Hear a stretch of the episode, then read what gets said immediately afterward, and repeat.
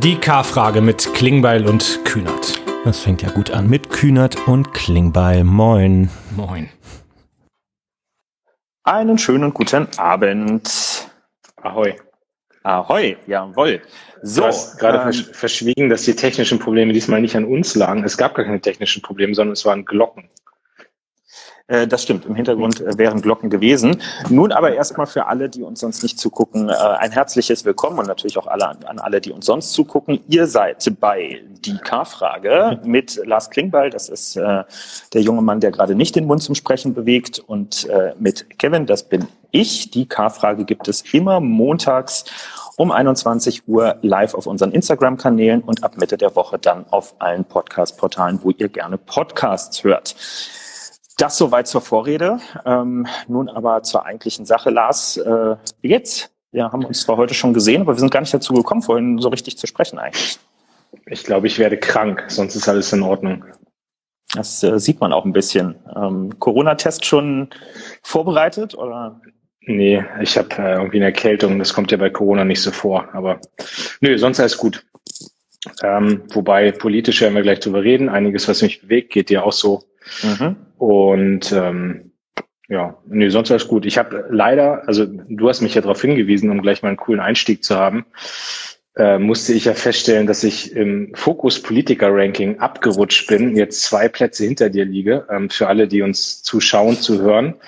Es gibt ein Ritual zwischen mir und Kevin, vielleicht gibt es sogar mehrere, äh, aber dieses Ritual besteht da drin, dass wir uns freitags immer das Fokus Politiker Ranking zuschicken. äh, und uns darüber freuen, wer jetzt von uns beiden gerade vorne liegt. Und jetzt liege ich nach mehreren Wochen, die ich deutlich vor Kevin lag, zum ersten Mal wieder dahinter.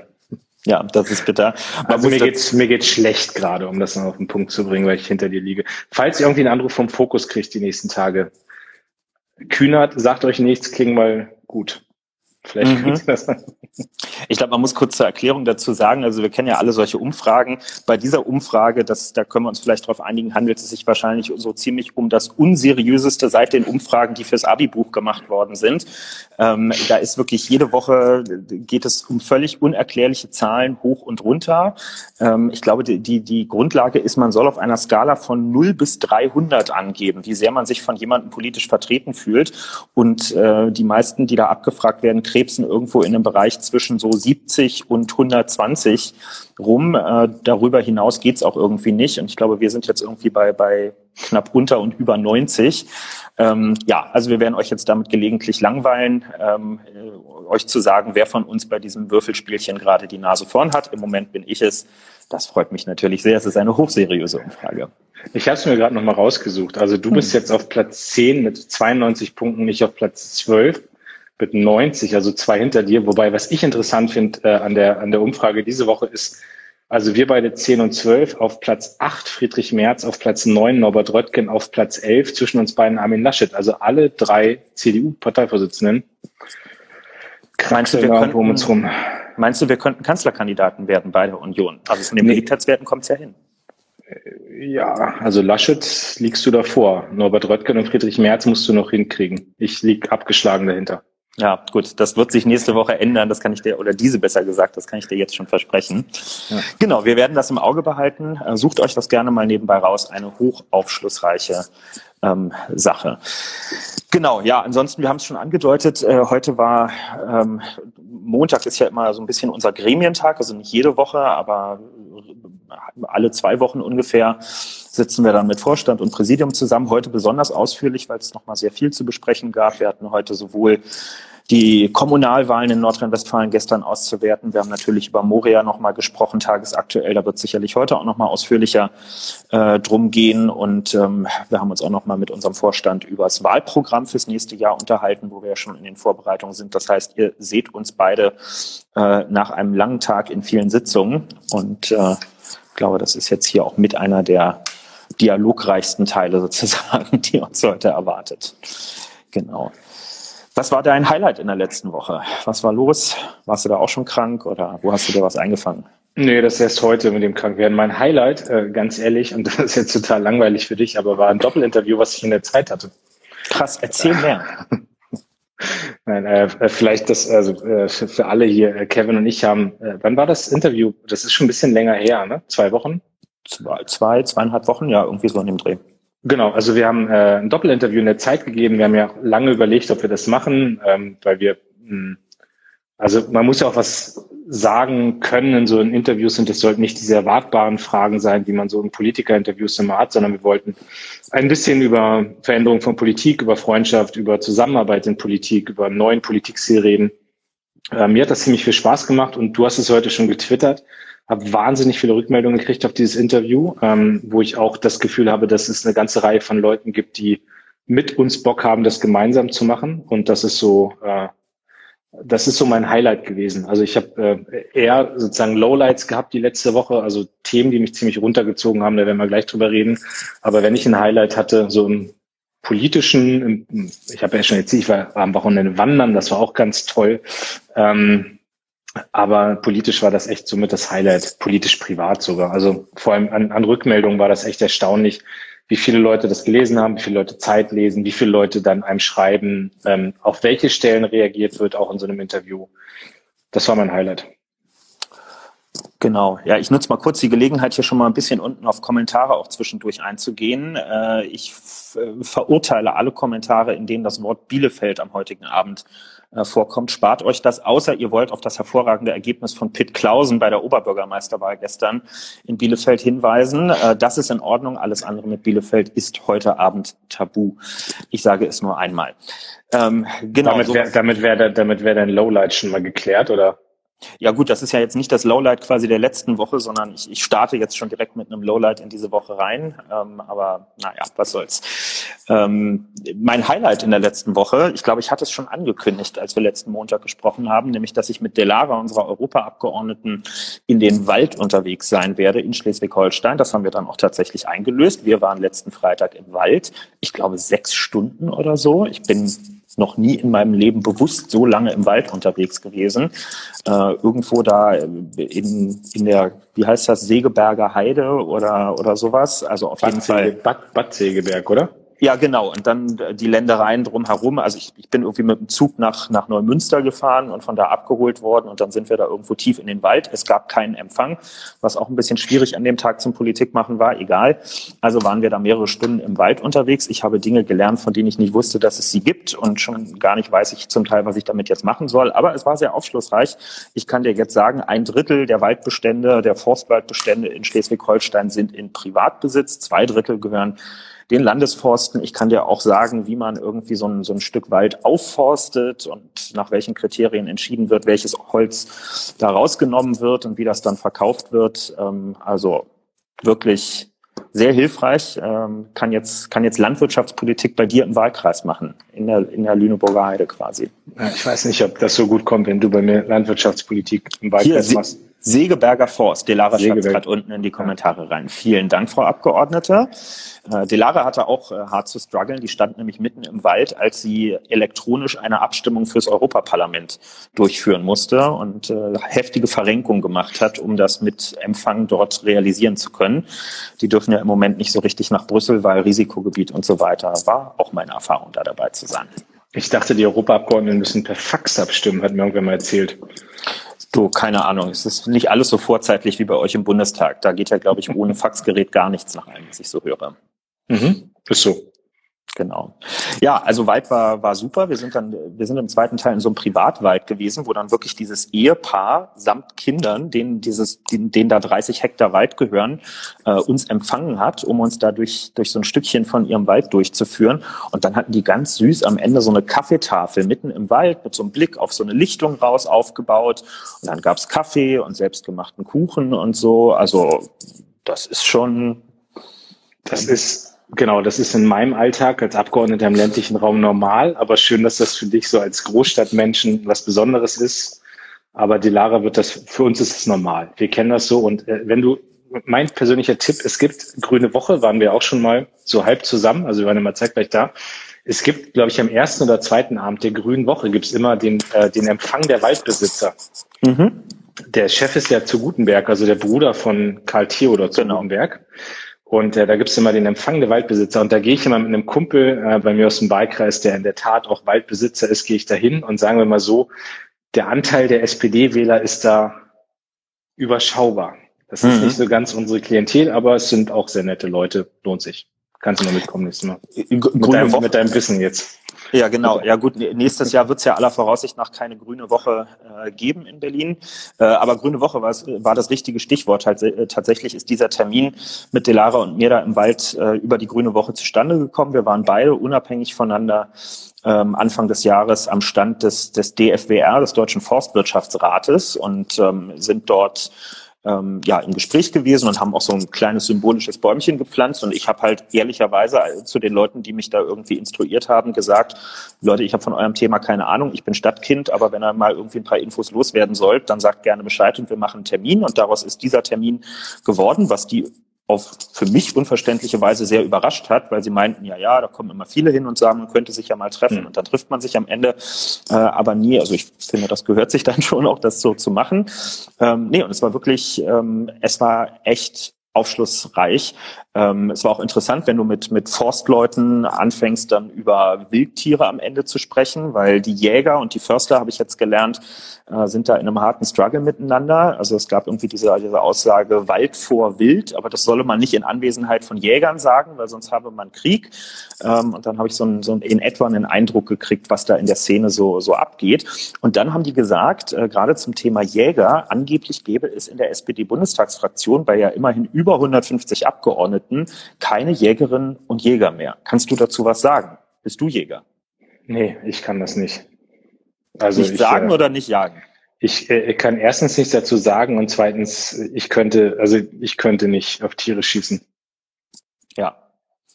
Also ich würde mir, wenn dann also ich, so ein Stück Wald zulegen, als so einen Jagdschein zu machen, glaube ich. Ich, äh, ich. Ich bin jetzt kein Moralist, ich lehne das nicht ab, ich verurteile das nicht. Ich weiß, dass das total wichtig ist, aber ich könnte das nicht. So, aber ich glaube, wir kriegen gleich Ärger, wenn wir noch länger über den Wald reden. Ähm, Schade eigentlich. Vorgeschlagen hat, ja, aber vielleicht gibt es halt noch ein, zwei andere Themen, die wir auf jeden Fall auch besprechen sollten. Und die Community fordert das hier, glaube ich, auch ein bisschen ein. Ja, absolut. Das sollten wir machen. Da kommen ähm, wir nämlich zu, wenn wir über mein Lowlight reden. Ähm, ja, na komm, dann, dann leg mal los. Jetzt haben wir genug Schönes gehabt. Na, du kannst es dir denken, ähm, mein Lowlight die Woche ist äh, ist eigentlich die ganze Entwicklung rund um Moria gewesen, die wir auch nach unserem Podcast hatten. Ich habe ja letzte Woche noch davon geredet, dass ich Erik total dankbar war für die Aktion, die sie am Reichstag hinbekommen haben mit den 13.000 Stühlen, dass ich mit Saskia letzten Montag da war. Das habe ich ja hier erzählt.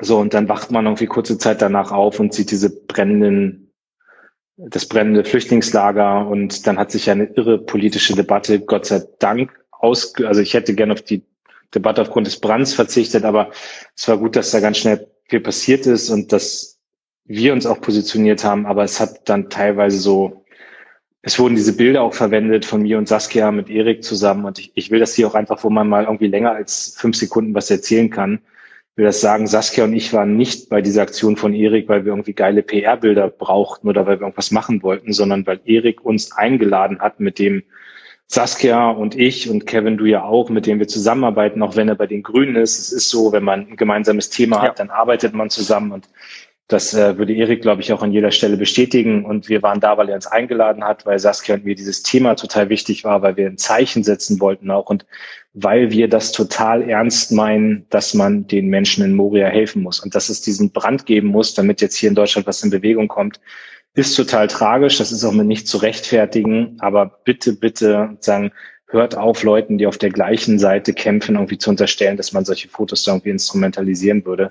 Ähm, das wird dem nicht gerecht. Ich glaube wirklich, bei diesem Thema ist keine Zeit für Parteipolitik.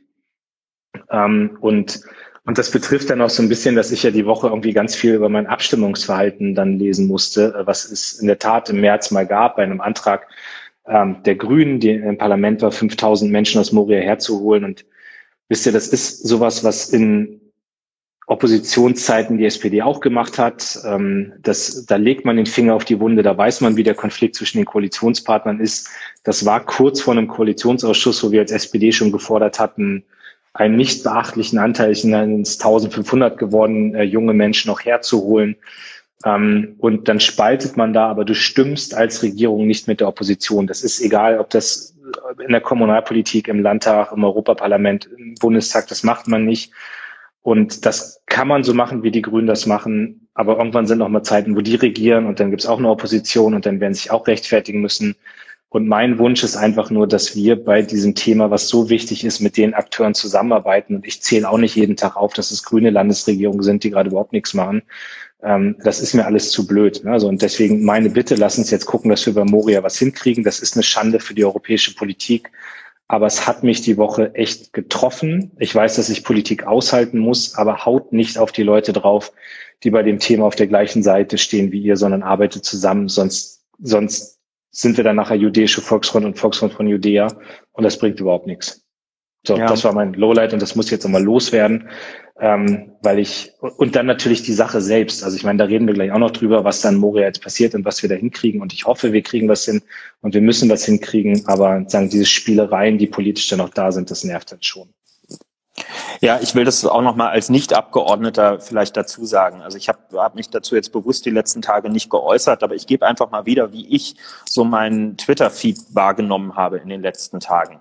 Ja, das, das, geht dann irgendwie los, dann fangen Leute an, dieses Abstimmungsergebnis, auf das du gerade äh, Bezug genommen hast, aus dem März rauszuholen, wo dann eben die Abgeordneten der Großen Koalition überwiegend einen Antrag von Grünen und äh, Linken ablehnen, ähm, da Kinder und Jugendliche aufzunehmen. Dann kommen andere und holen genauso eine Chart raus aus Baden-Württemberg, wo die Grünen in der grün-schwarzen Landesregierung einen Antrag der SPD aus der Opposition ablehnen, Kinder aufnehmen zu wollen. Heute sehe ich dasselbe. Da bringt die Linke einen Antrag im sächsischen Landtag ein und die Kenia-Koalition lehnt den am Ende ab. Man muss einfach mal festhalten, solange es die Bundesrepublik gibt und hier Koalitionsverträge geschlossen werden, steht immer schon in jedem Koalitionsvertrag ein Passus drin, der da lautet, ähm, man stimmt nicht mit wechselnden Mehrheiten, außer es geht jetzt, weiß ich nicht, um Sterbehilfe oder sowas, ähm, ähm, wo dann, wo, wo es dann in einen sehr, sehr, sehr persönlichen ähm, Bereich am Ende reingeht. Ich finde es total legitim und sehe das auch selber so, dass man,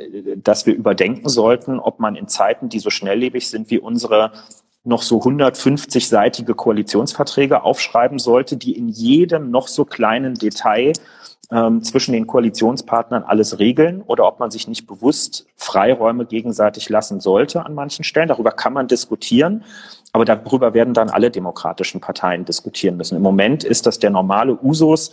Wären die Grünen in eine Jamaika-Koalition gegangen, also wäre sie zustande gekommen, wären sie in der gleichen beschissenen Lage wie wir. Ich habe gestern, und zwar ohne jedes, jede Schadenfreude, gesehen, wie Annalena Baerbock bei Anne Will in der Sendung sitzt und genau das, was wir auch tun, nämlich zu erklären, dass uns die geeigneten Partner in der Regierung fehlen, über ihre Parteifreundin Österreich gesagt hat, die mit Sebastian Kurz zusammen regieren und sich an dem im Moment die Zähne ausbeißen, was eine Aufnahme von Menschen ähm, von Lesbos und aus dem Lager in Moria ähm, sozusagen angeht. Und damit hat sie eigentlich den entscheidenden Punkt gemacht. Es geht am Ende um andere politische Mehrheiten, egal ob in Österreich oder in Deutschland oder anderswo. Ja, bei dieser Frage der Aufnahme von Geflüchteten haben wir einen klaren Konsens zwischen Rot, Rot und Grün.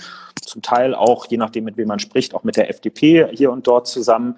Ähm, das sind Mehrheiten, die entstehen müssen im nächsten Deutschen Bundestag, wenn wir nicht weiter um hier mal 50 und da mal 100 und da mal 200 Kinder, Jugendliche oder vielleicht auch mal Erwachsene ähm, streiten wollen. Das ist einfach super anstrengend. Ne? Also wir sollten jetzt überhaupt nicht jammern, das, so, so war das nicht gemeint. Äh, jammern können die Leute, die da vor Ort in dieser miesen Situation sitzen. Und vielleicht sagen wir zumindest noch mal kurz dazu, ähm, was wir jetzt heute genau vereinbart haben, weil was ich sehr wohl verstanden habe, auch in den vielen Feedbacks der letzten Tage, ist, der Worte sind genug ausgetauscht. Ja, also ich glaube, die meisten haben auch mitgekriegt, dass wir gerne Leute rausholen wollen. Wichtig ist jetzt, glaube ich, dass wir nochmal darlegen, wie sieht der Plan unmittelbar für die nächsten, wir haben heute gesagt, 48 Stunden aus. Was soll passieren? Willst du sagen, bevor ich das, ich habe gerade, Kevin, ja einmal hm. in den Kommentaren gelesen, dass dein Mikrofon irgendwie kratzt oder sowas. Also du musst einmal gucken, da gibt es so viele Störgeräusche. Oho, okay. Oder dein, dein, dein Headset vielleicht, ich weiß es nicht, aber irgendwas. Ähm, genau, also ähm, ein Punkt noch, weil das hier gerade auch erwähnt wurde und dann sagen wir was zu dem Antrag. Ich, ich will es auch einfach mal sagen, und das ist keine Rechtfertigung, aber wir müssen Politik an manchen Stellen noch erklären und das haben wir uns in diesem, in diesem Podcast, ja. in dem Insta Live vorgenommen. Selbst wenn wir mit der Opposition, äh, selbst wenn wir mit der Opposition gestimmt hätten, hätte es keine Mehrheit im Deutschen Bundestag gegeben. Also auch kein einziger Flüchtling wäre dadurch, dass die SPD einem grünen Antrag folgt, mehr gekommen, weil es nicht die Mehrheit im Parlament gewesen wäre. Es ist gerade so die politische Mehrheit, dass es ohne Union an der Stelle nicht geht. Und ähm, wir hätten dann keine Regierung gehabt, dann wäre eh nichts passiert, dann hätte es Neuwahlen gegeben, wäre auch kein Flüchtling geholfen worden. Und deswegen machen wir in der Regierung Druck. Und da hilft es, wenn du damit verteilten Rollen spielst. Und du hast das Beispiel Annalena Baerbock gerade angesprochen. Ich würde nie auf die Idee kommen, egal in welcher Konstellation die ist, weil ich Annalena auch kenne, weil ich sie schätze, ich würde nie auf die Idee kommen, ihr zu unterstellen, dass ihr egal ist, was dort in Moria passiert. Und darum geht's, glaube ich, dass man Druck macht an den Stellen, wo man ist, Opposition, Regierung, Zivilgesellschaft, Zusammenspiel und dann guckt, wie man was Gemeinsames rausbekommt. So. Und das, was wir jetzt äh, heute auf den Weg gebracht haben, und da muss ich auch sagen, bin ich echt stolz drauf, dass alle mitgeholfen haben am Wochenende. Ich habe vorhin echt, egal ob das von Bild über Süddeutsche oder andere ist, alle haben wahrgenommen, die SPD hat Druck gemacht, die SPD hat da eine klare Haltung. Wir wollen dass Menschen jetzt herkommen, auch dass Deutschland vorangeht. Also wir wollen jetzt nicht mehr auf Europa warten. Das wäre uns, glaube ich, allen am liebsten, wenn es ein gemeinsames europäisches Vorgehen gibt. Aber das wird es so schnell nicht geben. Deswegen muss Deutschland vorangehen. Wir wollen einen maßgeblichen Anteil dieser 13.000 aufnehmen. So und jetzt versucht mich heute, ich glaube, das ist bei dir ähnlich, jeder Journalist darauf festzunageln, ob das jetzt 2000 oder 5000 oder 500 sind. Es sind auf jeden Fall nicht 150. Ähm, fand die Formulierung auch von Saskia richtig zu sagen, äh, dreistelliger, also mindestens 1000 und sage ich jetzt auch mal, wenn sogar Armin Vier, Laschet sagt. Vierstellig. Vierstellig, sorry. Ähm, äh, wenn, wenn sogar Armin Laschet sagt, NRW kann 1000 aufnehmen, also dann muss es wirklich deutlich drüber sein. Äh, da muss Herr Seehofer jetzt Vorschläge machen, der muss sich jetzt bewegen. Ich hoffe, er kriegt das hin. Äh, sonst müssen wir anders Druck machen. Dann muss es ohne Seehofer auch eine, eine politische Entscheidung geben, ähm, und es muss schnell passieren. Also bis Mittwoch ähm, soll es sein. Und wir haben darüber auch gesagt, dass zum Beispiel Staaten unterstützt werden sollen, jetzt die, die Flüchtlinge aufnehmen. Da gibt es eine Idee von Gesine Schwan, ähm, die ähm, ich auch sehr richtig finde, dass man sagt, Städte und Gemeinden, die Flüchtlinge aufnehmen, äh, die werden finanziell unterstützt. In der Seebrücke sind es, glaube ich, jetzt 40 Gemeinden oder sogar noch mehr, die, die sagen, sie würden Flüchtlinge aufnehmen. Über 170. Genau, 40 haben sich nochmal in diesem Bündnis zusammengeschlossen. So, ja. Hm. Da, da muss Seehofer jetzt einfach mal sagen, er lässt das zu und dann, dann kriegen wir da auch schnell eine humanitäre Leistung hin. Ja, und, und da geht's nicht dagegen, dass es am Ende eine europäische Lösung geben muss und dass äh, dann auch irgendwie Seehofer sich als Innenminister dafür einsetzen kann, dass er mit seinen Innenministerkollegen eine europäische Verteilung hinkriegt. Aber Deutschland muss jetzt vorangehen. Ja, absolut. Ähm also wichtig ist wirklich nochmal der zeitliche Rahmen. Wir wollen, dass am Mittwoch eine Lösung da ist, weil wir natürlich die Bilder äh, von Lesbos ähm, sehen und gleichzeitig auch immer wieder darauf hinweisen müssen, das sind jetzt die schlimmsten Bilder, die wir im Moment sehen. Es sieht in vielen anderen Camps in Griechenland nicht viel besser aus. Ja, also äh, es bringt auch nichts, die Hände wieder in den Schuss zu legen, wenn die Situation dort hoffentlich sehr zeitnah ähm, entschärft ist. Ich muss auch mal dazu sagen, eine Sache, über die ich mich immer tierisch äh, ärgere, wenn dann immer sofort irgendjemand kommt und sagt, naja, okay, dann lass uns ein paar Kinder und Jugendliche ähm, aufnehmen. Also erstmal haben wir beim letzten Mal, als wir vor einem halben Jahr gegen die Union durchgesetzt haben, dass zumindest ein paar hundert Kinder und Jugendliche kommen können, ähm, schon gemerkt, dass von dieser Gruppe gar nicht so viele da sind, wie man das vorher gedacht hat. Und ich finde einfach, wer die Bilder, manche haben es gestern Abend bei Anne Will aus der Live-Schalte auch nochmal ähm, rüber nach Lesbos gesehen, wer die Bilder sieht, muss doch einfach feststellen, diese Situation dort ist für alle 13.000 Menschen, die vorher in diesem Camp waren, inakzeptabel. Obdachlosigkeit ist, und zwar egal, ob sie in Griechenland, in Deutschland oder sonst wo passiert, nie ein akzeptabler ähm, Zustand. Und äh, es kommt jetzt der Herbst, es wird irgendwann äh, kühler werden. Ähm, es äh, sind etwa so viele Geflüchtete wie Einheimische auf der Insel. Die Einheimischen sind zum Teil sehr aufgebracht und versuchen da äh, mitunter irgendwie auch mit dem Faustrecht ähm, äh, über die Insel zu ziehen. Das ist kein Zustand, in dem irgendjemand bleiben darf. Und daher finde ich es auch richtig, dass wir keine genaue Zahl gesagt haben, weil die eigentliche Botschaft ist nicht, ob Deutschland am Ende zwei, vier, sechs oder achttausend Menschen aufnimmt. Die eigentliche Ansage muss sein, alle, die dort im Moment auf dieser Insel in diesem Zustand sind, müssen dort weg. Und zwar in Umstände, die menschenwürdig sind äh, und in denen die Gesundheit nicht weiter gefährdet wird. Das ist das Allerwichtigste, was erstmal gewährleistet äh, sein muss. Und sie sind auf dem Boden der Europäischen Union, zum Teil schon seit Jahren. Also für die, die jetzt irgendwie sagen, das schafft dann ein Präzedenzfall, dann kommen irgendwie alle anderen auch noch. Diese Leute sind uns anvertraut. Die sind auf unserem Grund und Boden in der Europäischen Union und wir haben die verdammte Verantwortung, denen in irgendeiner Weise eine Perspektive ähm, aufzuzeigen und sie übrigens auch den Verfahren zuzuführen, die ihnen zustehen, also ihren, ihren Anspruch auf einen Schutzstatus prüfen zu lassen. Ja. Und das allerdümmste Argument, was ich jetzt immer wieder höre, ist, wenn man diese Menschen aufnimmt, dann stärkt man die AfD. Ähm, also da fällt mir nicht mehr viel zu ein zu so einem Argument. Also entweder ist man humanitär und man hat menschlich die Fähigkeit zu menschlicher Politik oder man hat Angst vor irgendwelchen Rechtsextremen. Ich habe das nicht und äh, ich nehme die Debatte gern mit jedem auf. Also jetzt 13.000 Menschen zu helfen, äh, das muss Europa leisten können und Deutschland nochmal muss vorangehen. So und und weil ich sehe, dass hier auch ganz viel gerade diskutieren, dass es auch strittig diskutiert wird, dass Kevin nicht nochmal irgendwie ein paar Sachen an den Kopf kriegen, das ist doch alles in Ordnung. Alles okay. Ähm, wir werden das Thema nächste Woche hier sicherlich äh, wieder haben und dann weiter diskutieren. Genau, das sind ja auch keine leeren Worte, das haben wir jetzt auch schon mehrfach besprochen und da bleiben wir natürlich auch an dem Thema dran. Eine kleine Empfehlung noch für alle, die das in den Tagen dazwischen verfolgen wollen. Ähm, es hat sich jetzt heute ähm, mein, kann ich ja sagen, Berliner Innensenator Andreas Geisel, der auch ähm, SPDler ist, auf den Weg nach Griechenland gemacht. Er hat dort jetzt Treffen mit dem griechischen Migrationsminister und besucht auch Camps, allerdings auf dem Festland, weil man wegen Quarantäne im Moment nicht nach Lesbos kann. Der ist meines Wissens nach morgen Abend auch in verschiedenen Nachrichtensendungen zugeschaltet. Wer also jetzt auch noch mal einen aktuellen Bericht von vor Ort haben will, wird den morgen Abend von unserem Genossen Andreas Geisel, der einer von den ganz treibenden Innenministern in Deutschland ist, die eben auch sagen, wir können zu Hause aufnehmen, ähm, kann das dann morgen dort von vor Ort ähm, bekommen. Und ich hoffe, es wird noch mal einen positiven Push geben dafür, dass wir am Mittwoch dann eine Lösung haben. Soweit. Nächste Woche greifen wir den Punkt gerne wieder auf. Und jetzt wird es aber langsam Zeit für das, wonach unser Podcast und unser Live-Format ja benannt ist, nämlich die K-Frage. Nochmal zur Erinnerung, die K-Frage läuft so ab, dass wir euch immer, bevor wir montags on air gehen, um Themenvorschläge bitten. Was war euch wichtig? Was muss diskutiert werden? Ähm, und ähm, das werten unsere Teams in den Büros dann aus. Und wir erfahren das auch nicht vorher, sondern das wird dann hier in die Kommentare reingepostet, sodass wir als Kaltstart ähm, darüber dann diskutieren müssen. Ich lese vor. Die K-Frage diese Woche lautet, vier Tage Woche bei vollem Lohnausgleich. Dafür oder dagegen? Kurz zum Hintergrund für alle, die das vielleicht so noch nie gehört haben oder nicht so richtig wissen, was das bedeuten soll.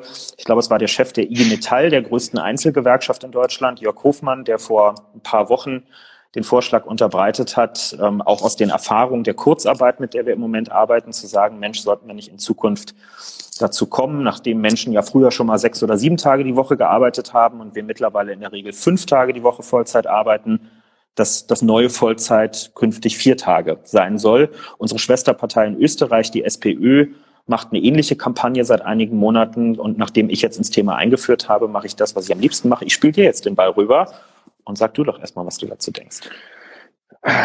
Also ich kann nicht pauschal sagen, dass ich dafür bin, ähm, weil ich bin aber dafür, dass wir über Arbeitszeit Politik und über Verteilung wieder viel stärker reden. Aber ich glaube nicht, dass dieser, ich glaube nicht, dass dieses pauschale Ding funktioniert. Also das ist, glaube ich, was anderes bei Volkswagen, also klassische Industriearbeiterbereich, wo das ja schon, also wo das ja Praxis ist. Ähm, und auch in dieser Corona-Zeit hat man gesehen, dass in einigen Bereichen ja wirklich die Arbeitszeit einfach reduziert wird und dann ist das weitergelaufen und das funktioniert dann auch übrigens auch bei vollem Lohnausgleich oder irgendwie bei 95 Prozent oder so. Aber es gibt, glaube ich, Bereiche, in denen das erstmal nicht gewollt ist und nicht funktioniert. Und trotzdem muss man da auch über Arbeitszeitmodelle reden. Aber ach, dieses, dieses ganze, Luis Klamroth schreibt gerade, der Vorschlag kam übrigens von Katja Kipping. Ja, ja, weil sie das bei ihm in der Sendung wahrscheinlich letztens irgendwann gesagt hat. Selbstwerbung hier wieder. Klamroth. Ja, naja. Gönnen wir ihm mal. Die Sendung ist ja ganz gut. Ähm, so, also insofern, ich, ich bin nicht bei so einer pauschalen Aussage wie alles runter auf vier Tage Ähm, aber was ich eben merke, und da habe ich ja selbst, erinnerst dich dran, irgendwie mal einen Vorschlag gemacht, auch wir müssen dringend an diese Arbeitszeitfragen wieder ran. Ja, so das ist irgendwie was, wo ich, wo ich mitkriege, auch so im eigenen Umfeld, die Leute arbeiten wahnsinnig viel. Ähm, es, es ufert so ein bisschen aus, es ist eine völlige Entgrenzung da auch in vielen Bereichen in der Arbeitszeitpolitik und, ähm, und das muss wieder stärker reguliert werden. Also da, da glaube ich wirklich, muss man auch kluge Modelle finden. Ein großer Wunsch auch von vielen jungen Eltern, irgendwie Zeit mit den Kindern, Vereinbarkeit. Also das sind alles Sachen, die eine viel größere Rolle spielen, aber nicht, nicht dieses Pauschale. Hm. Ich glaube, es ist immer noch mal wichtig zu erklären, wo diese Bewegung auch historisch für eine Verkürzung der Arbeitszeit, wo die eigentlich hergekommen ist, was dahinter steht und was wir meinen, wenn wir von Lohnausgleich ähm, sprechen. Der ganze Grundgedanke dahinter ist ja eigentlich zu sagen, ähm, die Menschheit, insbesondere in den letzten 200 Jahren, ähm, erarbeitet sich andauernd neuen technologischen Fortschritt, wird effizienter. Das heißt, wir müssen weniger Arbeitskraft aufwenden, um gleich gute oder bessere Ergebnisse zu erzielen. Weil das, was früher Menschen mit ihren Händen gemacht haben, machen dann irgendwann Maschinen. Ähm, das, woran Menschen stundenlang, tagelang gesessen haben, können zum Teil heute und künftig Algorithmen machen. Ähm, autonomes Fahren wird uns in Zukunft ermöglichen, dass vielleicht kein Mensch mehr vorne in einem Bus oder einem LKW drin sitzen muss und so weiter. Also wir schaffen es durch das, was wir als Menschheit so erdenken und, und kreieren, ähm, unser Arbeitsvolumen senken zu können, ohne dass wir weniger Wohlstand am Ende erarbeitet haben. Und der ganze Antrieb der Sozialdemokratie und der Gewerkschaftsbewegung ist eigentlich immer gewesen zu sagen, ähm, wir stellen die Frage, wem soll dieser Fortschritt, ähm, dieser, dieser Produktivitätsfortschritt, so heißt das dann am Ende, wem soll der eigentlich zustehen? Da kann man ja jetzt mehrere Sachen machen. Also wenn die Firma effizienter arbeitet, dann kann man die Beschäftigten immer noch genauso viel arbeiten lassen. Dann geht der Gewinn, der dabei entsteht, an den Inhaber des Unternehmens oder an die Leute, denen das Unternehmen gehört. Das ist eine Möglichkeit, die finden wir jetzt nicht sonderlich gerecht. Die andere Möglichkeit ist zu sagen, Lohnerhöhung für die Beschäftigten oder weniger Arbeitszeit bei gleich guter Bezahlung. Das ist das, was wir mit dem Lohnausgleich meinen. Also das sind klassische Verteilungskämpfe ähm, in so einer Arbeitsgesellschaft. Wer bekommt die Produktivitätszuwächse äh, am Ende und damit Cash letztlich auch in die Hand? Wer, wer bekommt ähm, diesen Wohlstand, der dort erarbeitet wird? Und ähm, da sind immer wieder Arbeitszeiten in der Geschichte verkürzt worden. Ähm, aber das ist in den letzten wenigen Jahrzehnten ziemlich ins Stocken geraten. Du hast das Beispiel VW angesprochen, ist, glaube ich, ein ganz gutes. VW, ähm, Flächentarifvertrag von der IG Metall, allerdings nur ein westdeutscher Flächentarifvertrag. Also die Beschäftigten in Wolfsburg bei VW arbeiten nach meinem Wissen 35 Wochenstunden, das ist deren Vertrag. Ähm, während aber Leute, die ähm, in einer in der Metallbranche in Ostdeutschland unterwegs sind, keine 35-Stunden-Woche mhm. haben. Das ist dort nie durchgesetzt worden. Das heißt, hier sieht man schon, da ist die Schlagkraft der Gewerkschaften dann in diesem Punkt an ihre Grenzen ähm, gestoßen und ähm, die Beschäftigten im Osten haben, haben noch nicht so viel vom Kuchen letztlich abbekommen wie die im Westen. Und genau daraus entstehen solche Fragen. Ich komme unterm Strich zum gleichen Ergebnis wie du ähm, bei raus. Ich finde die komplett pauschale Antwort auch nicht ganz optimal, weil ich auch wahrnehme, dass es durchaus viele gibt, die sagen, zumindest in der Lebensphase, in der ich im Moment bin, ja. 40 Stunden oder, weiß ich, ich glaube, die Leute bei uns im Willy Brandt-Haus arbeiten 38,5 nach Tarifvertrag oder eben bei der IG Metall dann da 35 Stunden. Damit komme ich schon gut klar. Gib mir mal lieber Wahlmöglichkeiten. Und da hat die EVG, die Eisenbahnverkehrsgewerkschaft äh, in Deutschland, eine ganz spannende Sache gemacht. Die hat nämlich beim letzten Mal einen Tarifvertrag ausgehandelt, da konnten die Beschäftigten zwischen drei Optionen wählen. Die konnten entweder wählen fünf oder sechs Tage mehr Urlaub im Jahr, bin mir nicht ganz sicher, aber Urlaub war eine Option. Die nächste Option war eine Arbeitsstunde pro Woche weniger, also dauerhaft weniger Arbeitsvolumen. Und die dritte Variante waren nochmal zusätzlich 2,6 Prozent mehr Lohn zu dem, was eh ausgehandelt wurde. Und es ist alles gewählt worden von den Beschäftigten. Ne? Manche haben gesagt, ich bin vielleicht irgendwie älter und nicht mehr so belastungsfähig, ich nehme gerne die Stunde weniger oder ich habe eine junge Familie, wir brauchen Zeit für Urlaub, ähm, ich nehme die zusätzlichen Urlaubstage und jemand anderes, der Mitte, Ende 20 ist und sagt, ich bin voll im Saft und habe kein Problem damit, 40 Stunden zu arbeiten, nimmt halt lieber das mehr Geld. Wichtig ist, alle drei Optionen beinhalten die Möglichkeit, mehr von der Wertschöpfung in dem Unternehmen als Beschäftigter abzukriegen. Und das ist, glaube ich, das, worum es gehen muss. Bei mir ist halt immer so, also ich meine, ich habe ganz viel Digitalisierungspolitik gemacht die letzten Jahre ähm, und habe natürlich ganz viel so mit Startups zu tun gehabt, also mit kleinen innovativen Unternehmen und das meinte ich vorhin in Abgrenzung zu mhm. Industriebetrieben. Ich habe immer so mir vorgestellt, wie ich in irgendeinen Coworking Space reinlaufe und sage so 35 Stunden Woche, vier Tage Woche, ähm, dann gucken die mich ja alle an und sagen, was willst du? Ne? Also das ist, mhm. ich meine, da sind halt Leute, die haben total Bock, was zu machen, die sind in der Lebensphase, wo es eben noch nicht um Familie geht, wo nicht irgendwelche sozialen Risiken abgesichert werden, wo man sich vielleicht noch nicht um Angehörige kümmern muss, die man zu pflegen hat. Ich glaube, dass alle diese Leute auch irgendwann an den Punkt kommen, wo sie sagen, okay, Arbeitsschutz ist wichtig, Regulierung ist wichtig, Sozialstaat ist wichtig, aber ich habe ganz viele gesehen, die in der Lebensphase sind, wo sie, wo sie das noch nicht hatten. Und die Frage, oktroyierst du das drauf und sagst, so muss das jetzt sein?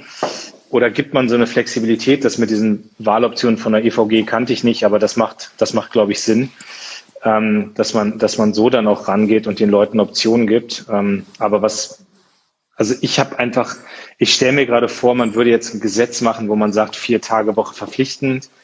Hm, bin ich eher auf der Bremse, wenn Tarifparteien das rausverhandeln, ja. Deswegen, hier war gerade ein ganz wichtiger Hinweis, den ich für super wichtig halte. Geht alle in die Gewerkschaften, tretet alle in der Gewerkschaft bei. Ähm, ich glaube, auch das hat die Corona-Phase gerade gezeigt, dass es total gut ist, wenn man in einer kollektiven Interessensvertretung ist. Übrigens auch eine Partei lohnt sich immer beizutreten. Mhm. Ähm, aber sagen, wenn, wenn Tarifparteien das verhandeln, aber ich finde, du kannst es nicht gesetzlich beschließen und vorgeben und dann müssen es alle umsetzen. Und der Hinweis auf den Mittelstand, auf kleinere Unternehmen kam ja auch nochmal. Genau.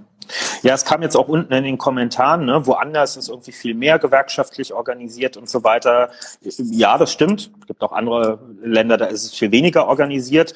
Ähm, aber das kann nicht die Politik verordnen. Ne? Also wir können natürlich Rahmenbedingungen schaffen. Klassisches Beispiel der Mindestlohn hat übrigens lange gedauert, bis auch die Gewerkschaften so weit waren zu sagen, okay, wir machen das, weil das ist natürlich eigentlich ein Eingriff in das klassische Feld was sonst Gewerkschaften zu bearbeiten haben, nämlich die richtigen Löhne auszuverhandeln. Ähm, aber da haben wir quasi eine, eine Untergrenze gesetzt und gesagt, dass äh, darunter darf nichts gehen. Die wollen wir jetzt gerne erhöhen, diese Untergrenze. Aber das, darauf beschränkt es sich üblicherweise. Ne? Also wir sprechen in Deutschland immer von der Sozialpartnerschaft und das heißt eben, die Arbeitgeberseite und die Gewerkschaften handeln zusammen ähm, in dem gesetzlichen Rahmen, der gegeben ist, die Arbeitsbedingungen aus. Die Löhne, wie viel sie steigen und ob sie vielleicht auch mal stagnieren in einem schlechten Jahr, wie die Arbeitszeiten gestaltet werden, wie die Arbeitsverhältnisse auch ansonsten ausgestaltet sind. Ähm, das ist einfach, ähm, das ist sozusagen die Spielregel. Und da kann man sagen, je stärker Gewerkschaften sind. Und wenn wir Sozis über Gewerkschaften sprechen, dann meinen wir immer die acht Einzelgewerkschaften des Deutschen Gewerkschaftsbundes und nicht irgendwelche Spaßorganisationen daneben. Ähm, je stärker die sind, desto besser können die am Ende was ausverhandeln. Und man muss auch dazu sagen, ein, ein alter Gewerkschafter in meinem SPD-Ortsverein sagt das äh, jeden Monat ungefähr zu uns allen. Ähm, eine Gewerkschaftsmitgliedschaft ist kein Spielautomat. Also es ist nicht, man steckt oben Geld rein und unten kommt irgendwie die große Lohnerhöhung raus, äh, wenn man sie gerade braucht, sondern das ist eine Investition in die Zukunft. Man sollte nicht erst dann in eine Gewerkschaft eintreten, wenn die Kacke am Dampfen ist und das Arbeitsverhältnis vielleicht bedroht ist, sondern Gewerkschaftsmitgliedschaft ist Herdenimmunität für den Fall, dass schlechte Zeiten kommen. In der Hoffnung, dass sie nicht kommen. Aber wenn, dann ist man vorbereitet und dann hat man eine Schlagkraft. Und das sollten sich einfach, ähm, einfach alle klar machen. Ohne Gewerkschaften hätten wir vieles, ähm, wovon Beschäftigte heute in Deutschland profitieren, nie bekommen. Genau, weil ich jetzt hier gerade gesehen habe, dass äh, in den Kommentaren, wo ihr gerne auch nochmal reinschreiben könnt, was ihr von dieser Idee Vier-Tage-Woche, mhm. was ihr davon haltet oder was irgendwie noch Aspekte sind, wo ihr sagt, die sollten wir diskutieren. Ähm, gerade war auf jeden Fall die Frage von jemandem, der reinkam, ob wir über Moria schon diskutiert haben. Ja, haben wir am Anfang. Also erst, genau, Moria war das zweite große Thema könnt ihr dann morgen im Podcast äh, gerne nachhören oder auch auf dem Instagram, was dann heute bei Kevin gespeichert wird auf dem, auf dem Kanal. Also da könnt ihr das nachhören, aber das Thema Moria hatten wir selbstverständlich. Und jetzt schreibt noch mal rein, was ihr von unserer K-Frage diese Woche, nämlich die vier Tage Woche, was ihr davon haltet und wie ihr das seht. Genau. Man muss natürlich immer dazu sagen, auch ähm, ob ob Arbeitsbedingungen gut sind oder nicht, hängt von ganz vielen Faktoren ab. Natürlich vom Lohn, natürlich von der Masse an Arbeit, die man leisten muss, Aber wenn wir an die Diskussion denken rund um das Thema Pflegekräfte, was uns ja jetzt immer wieder über Jahre und nochmal besonders in der Corona-Zeit begleitet, dann sieht man, also Pflegekräfte hören wir ja ganz häufig, ähm, einfach reduzieren ihre Arbeitszeit und zwar nicht, weil sie gerne Teilzeit arbeiten wollen, sondern weil sie häufig so viele Überstunden machen, dass bei einer bei einem 30-Stunden-Arbeitsvertrag sie faktisch dann häufig mit den 40 Stunden, die andere arbeiten, bei rauskommen. Das äh, liegt dann oft daran, dass sie eine zu geringe Personalbesetzung auf Stationen haben ähm, und während andere, die im Büro arbeiten, vielleicht auch manchmal um 17 Uhr den Griffel fallen lassen und nach Hause gehen können, kannst du das halt nicht machen, wenn du alleine ähm, verantwortlich bist für Menschen, die dir anvertraut sind und deine Schichtablösung am Ende nicht kommt, weil die Kollegin ähm, krank geworden ist. Das ist einfach ein Unterschied. Insofern wichtig, über Arbeitszeit zu reden ähm, und sie auch gerecht umzuverteilen. Aber das alleine beantwortet natürlich für viele Beschäftigte noch nicht die entscheidenden ähm, fragen, wie ihre Arbeit besser wird. Ne? In der Pflege ist es so, nach sieben Jahren im Schnitt verlassen Pflegekräfte ihren erlernten Beruf und machen was anderes, weil sie einfach kaputt sind. Ähm, und da wird denen, ja, wenn wir jetzt auf 30 Stunden regelmäßig reduzieren, machen sie das vielleicht zwei, drei Jahre länger mit. Ähm, aber es bleibt dabei, dass die persönliche Belastung in vielen Berufsgruppen einfach sehr hart ist für die Leute. Früher haben wir immer über den, in der Sozialdemokratie immer über den berühmten Dachdecker geredet, als es um die Rente mit 67 ging. Der könne nicht bis 67 auf dem Dach stehen stimmt, gibt aber auch andere, die das ganz ähnlich betrifft. Hier sind ein paar schöne Kommentare. Ich will mal auf zwei, drei eingehen, weil ich, also hier schreibt gerade jemand, dass er, dass er gerade Papa geworden ist und eine Vier-Tage-Woche würde zum Beispiel die Betreuungssituation erleichtern. Also das ist genau zum Beispiel das, wo ich glaube, da funktioniert es und dann muss man aber eher so äh, über Lebensarbeitszeiten reden. Also es gibt Phasen im Leben, da kann man problemfrei mehr arbeiten und es gibt Phasen im Leben, wo man weniger arbeiten möchte und dann sollte das auch möglich sein. Ähm, also das ist zum Beispiel ein ganz wichtiger Punkt, dass man nicht einfach nur guckt, wie ist das in der Woche, sondern wie ist das auf die Lebenszeit oder auf die, auf die Erwerbszeit verteilt, was dann zugegebenermaßen, da kommt die Komplexität rein, wenn man häufiger den Job wechselt und wenn man vielleicht nicht sein Leben lang im gleichen Unternehmen ist, ist das wieder schwer. Ähm, aber das ist zum Beispiel so ein Ansatz, den ich total richtig finde. Und da gibt es ja auch ganz gute Konzepte, ähm, für so Lebensarbeitszeitmodelle. Und das zweite hatte ich gerade irgendwo noch gelesen, Übrigens, nur, such noch mal raus, ich sage nur kurz dazwischen, äh, was ähm, Reduzierung von Arbeitszeit, beispielsweise wenn Kinder plötzlich, oder plötzlich, wenn Kinder in die Familie reinkommen, äh, angeht, haben wir ja wenigstens eine wichtige Sache wirklich schon mal durchsetzen können, nämlich das Rückkehrrecht von Teilzeit in Vollzeit. Mhm. Das heißt, dass nach spätestens fünf Jahren, wenn man freiwillig seine Arbeitszeit reduziert hat, man einen Rechtsanspruch darauf hat, in die alte Vollzeitbeschäftigung zurückkehren zu können. Das ist eine Erkenntnis vor allem aus ähm, den Erfahrungen vieler Frauen, die sich nämlich irgendwann mal für Teilzeit entschieden haben, meistens wenn Kinder ins Spiel gekommen sind und denen dann später der Weg zurück in die Vollzeitbeschäftigung verbaut war und denen damit Karrieremöglichkeiten auch einfach ähm, genommen werden, was ein, einer von vielen Faktoren ist, weshalb Frauen im Schnitt einfach immer noch 21 Prozent weniger ähm, Gehalt mit nach Hause bringen als Männer. Genau, das und das Zweite, was jetzt immer in den Kommentaren auftaucht, ist hier, äh, ich arbeite im Gesundheitssektor, ich bin Lehrer, wie soll das damit vier Tage Woche gehen? So, da hat es natürlich damit zu tun, wie viele Menschen in diesem Bereich überhaupt angestellt sind und wie groß da die Personaldecke ist. Und gerade sind die Berechnungen, das hat Kevin gerade schon gesagt, sind halt so, dass es eher eine Überlastung ist der Leute. Ne? Und da muss man, da muss man, glaube ich, gucken, dass man das dass man das umändert. Aber das ist auch eine Sache, die erstmal unabhängig ist von der Vier-Tage-Woche. Ähm, also zumindest ist in niedersächsischen Schulen so, dass wir einen Lehrermangel haben. Und im Pflegebereich ist es sowieso so, dass wir einen Personalmangel haben. Ähm, aber da wären solche Modelle natürlich erst möglich, wenn du dann eine andere Personalabdeckung hast. Genau, ne? Und das ist wie immer, es ist so ein bisschen die Huhn-Ei-Frage, was muss zuerst da sein? Müssen sich erst mehr Leute ausbilden lassen in Mangelberufen und dann kann man die Arbeitszeit reduzieren? Oder muss man sie reduzieren oder anderweitig die Arbeitsverhältnisse besser machen, damit sich mehr Leute dazu entscheiden, zu sagen, okay, dieses Berufsfeld könnte jetzt doch für mich ähm, attraktiv werden. Das ist, ähm, ja, das sind wahrscheinlich so die komplexen Sachverhalte, die wir auf so einem Arbeitsmarkt da haben. Was würdest du denn machen? Mehr Geld? Eine Stunde weniger oder mehr Urlaub? Na, ich glaube, wir jetzt in der Politik sozusagen sind ja wahrscheinlich nicht ganz repräsentativ, weil unsere Arbeitstage sind ja sowieso völlig unreguliert. Ne? Also wir, wir haben ja all das, worüber wir gesprochen haben, letztlich äh, nicht. Wir haben keinen Arbeitsvertrag im, im eigentlichen Sinne. Ähm, wir haben keine festgeschriebene Arbeitszeit. Äh, wir haben auch keine Zeiterfassung und wir haben auch niemanden, bei dem wir uns beschweren können, wenn zu viel nach unserer Wahrnehmung gearbeitet wird.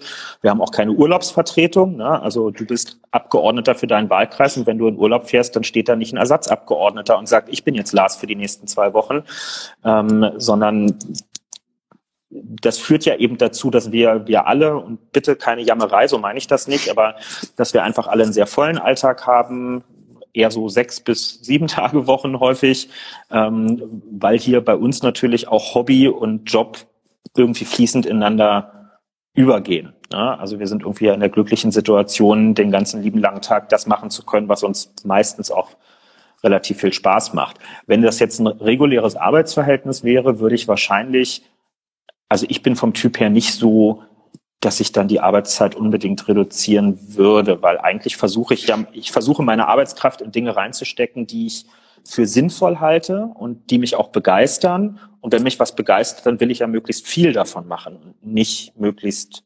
wenig. Ähm, aber ich weiß, es sind nicht alle in der Situation, das so auswählen zu können. Manche müssen auch in Bereichen arbeiten, zumindest übergangsweise, äh, die jetzt vielleicht nicht so wahnsinnig viel Spaß machen. Wie wäre es bei dir? Ich glaube, ich würde mehr Urlaub nehmen. Hm. Ja. Aber Frage stellt sich ja nicht. Weiß ich nicht. Also ich, ähm, ich kann mir schon vorstellen, ich sehe das bei meinen Eltern, die sind jetzt beide Ende 50. Ähm, die sind beide Beamte, da ist das ja so, da steigt ja der Urlaubsanspruch so ein bisschen mit der Zeit dann auch, ähm, wie überhaupt so die Annehmlichkeiten, damit auch der Krankenstand dann nicht so hoch ist.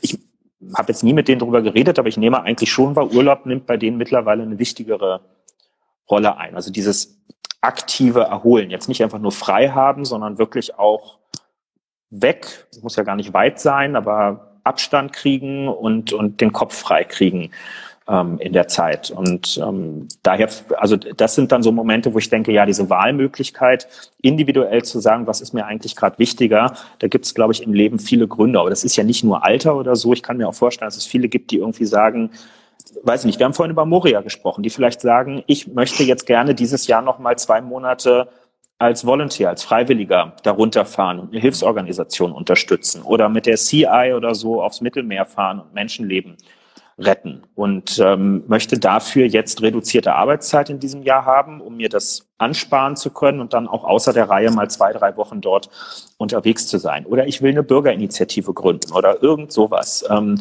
auch dafür Freiräume zu schaffen. Es muss ja nicht immer die vielbeschworene Weltreise sein, sondern es kann ja einfach Engagement und Dinge sein, die einem gerade wichtig sind und wo man vielleicht sagt, ey, sorry Leute, ich will nicht bis 67 warten, bis ich in Rente bin, um mich mal um Dinge kümmern zu können, die mir wichtig sind, auch außerhalb des Feierabends.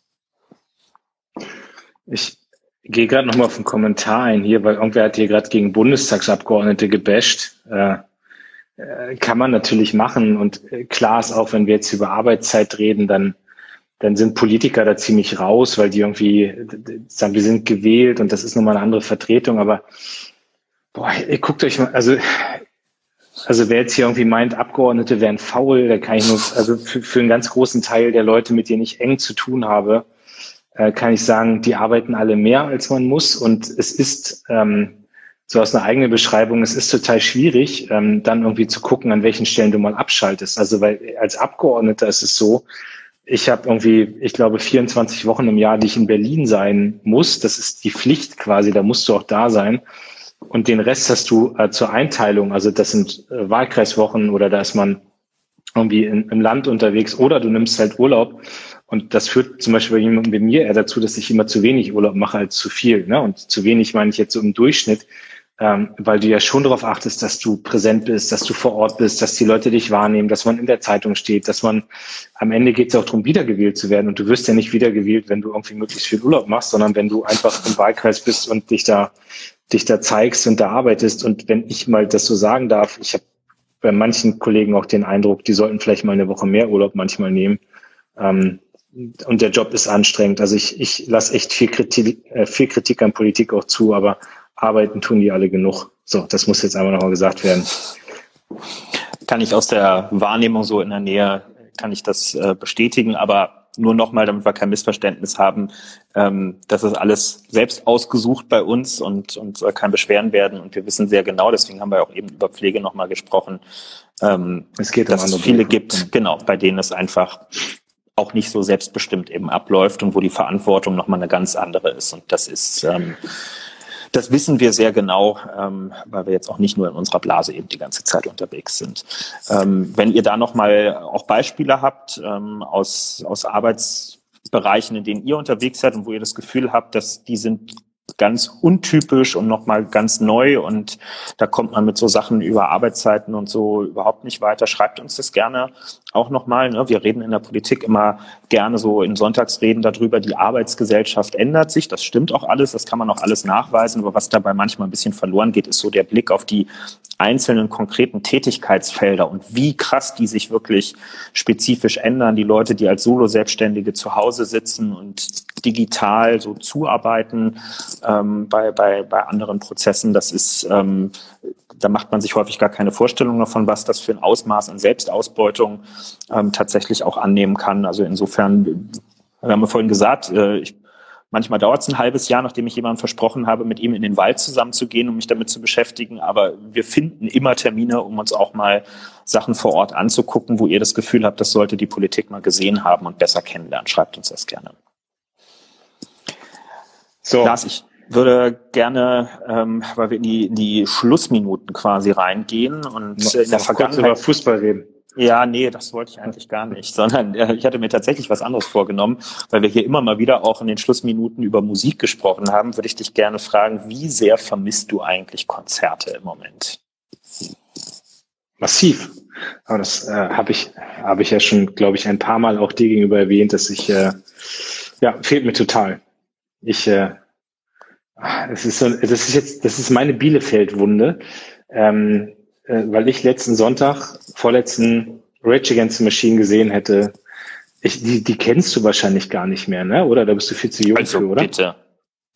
Na naja, gut, ich habe dir, ich habe Rage Against the Machine mal live gesehen in Hamburg. Da hatte ich aber irgendwie 39 Fieber und musste nach drei Liedern vorne dann irgendwie mich irgendwo hinsetzen und so kurz vorm Wiederbeatmet werden. Dann habe ich sie nochmal in Brüssel gesehen und jetzt hätte ich sie, glaube ich, ey, keine Ahnung, ich war 20, also ich jetzt so 22 Jahre später und jetzt kommt hier scheiß Corona und ich kann die nicht gucken. Und jetzt habe ich schon geguckt, nächstes Jahr haben sie jetzt USA-Konzerte, aber geht natürlich auch nicht wegen Bundestagswahlkampf. Vielleicht spielen sie nächstes Jahr dann auf dem Festival hier in Berlin. Nee, vermisse ich schon ziemlich. Und das, ich war letzte Woche auch noch, das habe hab ich gar nicht erzählt. Ich war kurzfristig, war ich äh, auf der auf der Demo Alarmstufe Rot und habe da geredet mhm. ähm, am Brandenburger Tor. Da waren die ganzen Leute aus dem Kulturbereich, Veranstalter, ähm, Schausteller, also alles so diese ganze Eventbranche, 15.000 Leute. Und es war total angenehm von der Atmosphäre. Also du weißt ja nicht, was dich so erwartet. Ne? Das sind ja. natürlich Leute, die massiv getroffen sind wegen Corona, wo ich auch echt verstehe, dass, dass so manche Durchhalteparole aus der Politik denen halt überhaupt nichts nützt. Also wenn du Konzertveranstalter bist und du weißt, da ist jetzt sechs Monate alles ausgefallen und da wird wahrscheinlich noch die nächsten zwölf Monate ganz viel ausfallen, ähm, dann ist das so, das ist dann auch Mist, ja, so und, und für die passen halt auch manche Hilfsprogramme nicht und die Absicherung ja. der, der Künstler ist auch nochmal ein Problem. So, und dann stehst du da auf der Bühne und dann ist auch so, und dann haben die mir zugehört und dann kamen danach noch viele an und hatten irgendwie auch gute Hinweise, dann noch vieles mitgenommen, mit Olaf besprochen. Also das war echt gut und da bin ich total dankbar, dass, dass irgendwie kurz nachdem diese Deppen da mit Reichsflaggen am, am Bundestag demonstriert haben, dass dann echt mal eben 15.000 Demonstranten, die da sind und die dann irgendwie auch ähm, einfach vernünftig demonstrieren und trotzdem ihre Meinung äh, auch, auch kundtun. Das war total gut. Und, und ich habe dann am Ende noch aufgerufen, das war um 17.30 Uhr vorbei, dass sie noch rüberziehen zum Kanzleramt, wo gerade die Moria-Demo war. Und das haben auch noch ein paar Leute gemacht. Das fanden wir also total, total gut und angenehm und super Truppe. Und für die müssen wir was machen. So, das ist, ich vermisse Konzerte, wollte ich eigentlich sagen.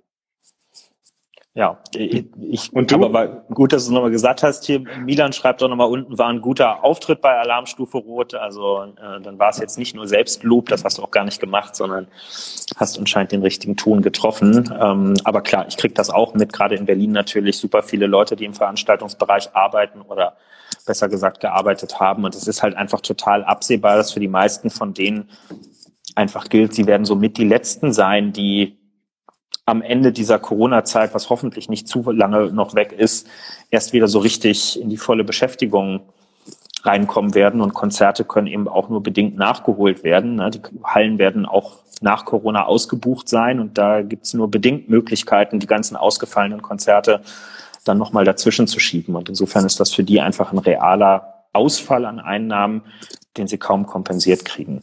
Ja, also ich, ich glaube, du gehst viel mehr auf Konzerte noch als ich, aber ich hatte mich auch tierisch gefreut, auch von wegen Lisbeth jetzt äh, im Oktober in Berlin.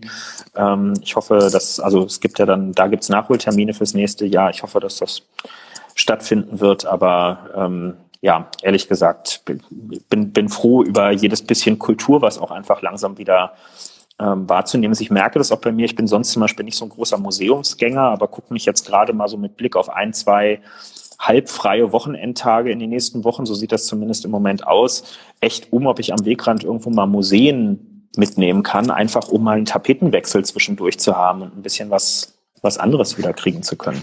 Wenn du mal in Munster bist. Ach, Lars, bitte. da gibt es das Panzermuseum, kann ich dir nur empfehlen, ist schön. Ich organisiere den Führung. Kannst ja mal hm. reinsetzen, wenn du willst. Ja, vielleicht gehe ich lieber noch mal in den Wald. mal gucken. Haben ja. in, Sol in Soltau noch ein Spielzeugmuseum, wenn dir das irgendwie lieber ist. Also. Ja, das würde ich mir angucken. Aber in Soltau war ich schon, wie, wie wahrscheinlich viele, die uns zuhören, allerdings zu anderen Zwecken. ich vermute, ich weiß wo. Genau.